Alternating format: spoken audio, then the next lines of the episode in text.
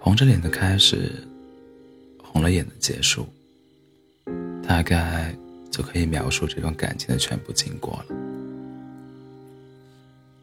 有过一个调查，找男朋友最看重对方的什么？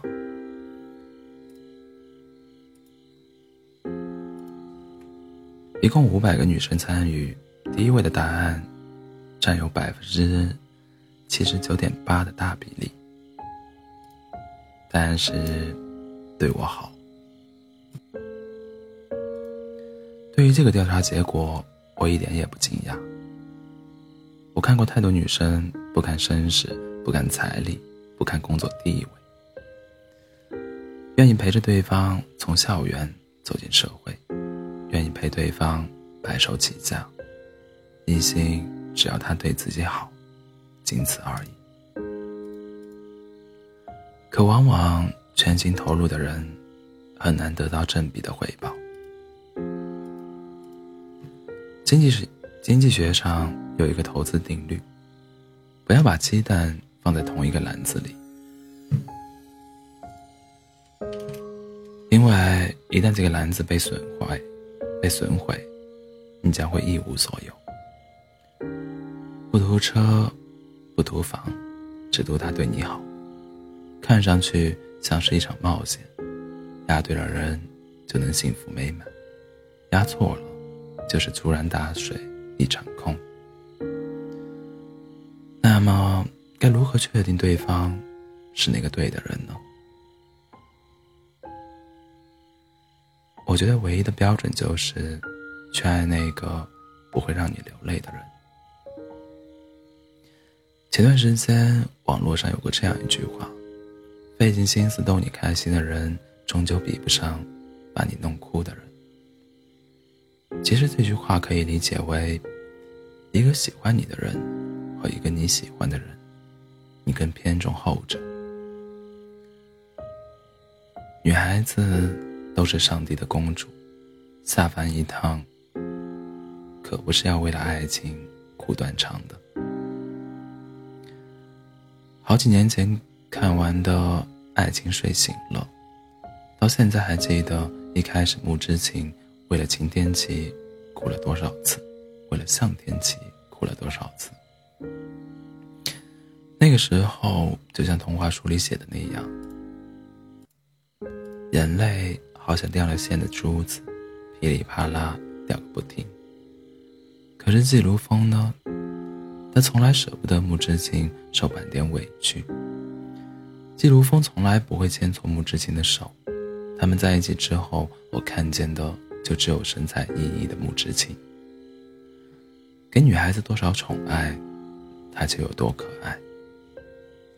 让你流泪的人，就是不爱你的人。因为真正疼你的人，是舍不得让你掉眼泪的。你非要在不爱你的人那里自我折磨，也不愿意试着奔向爱你的人，何苦呢？去爱一个不会让你掉眼泪的人，你才会发现，原来爱情可以是这个样子的。原来被人捧在手里的感觉是这么美好。原来，你也值得如此幸福。对的人就是对的人，错的人就是错的人。没有既对又错的人，也没有又爱你又不爱你的人。爱情本身就是有喜有乐，有苦也有忧，并不是劝劝你一遇到瓶颈就放弃，你都要尝过才算得上完。完整。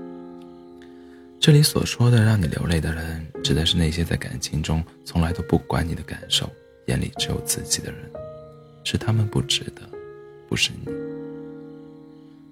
我姐妹和前任恋爱两年多，自从他开始恋爱，我就害怕他的电话，每一次打过来就是几个小时的哭诉，声泪俱下。有一次我实在憋不住了，就说。你和我说这些也没用啊！你去他那里哭，把这些委屈都告诉他呀。他不喜欢看我哭，会嫌我烦的。这下轮到我被这个回答噎住了。爱一个不爱自己的人太累了，他只会让你哭，却一次都不会为你擦眼泪。后来我这个姐妹遇到了另一个人，这个男生恨不得把心都掏出来爱她，一皱眉就心疼，更别说会让她哭了。前面是这样形容上一段感情的：爱错了人，倒不如从从未认识。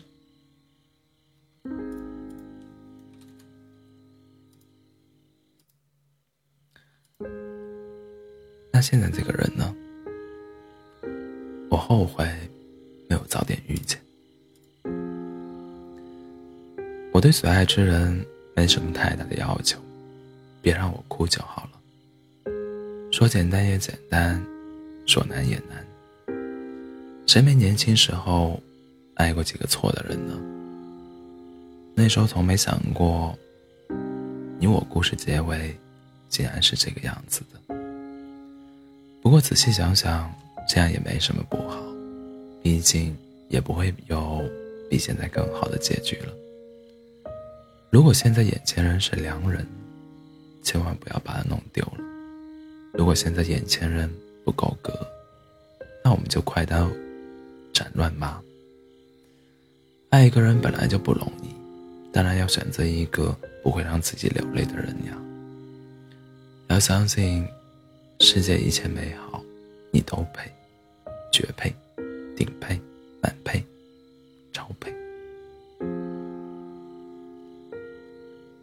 间值得，你永远值得。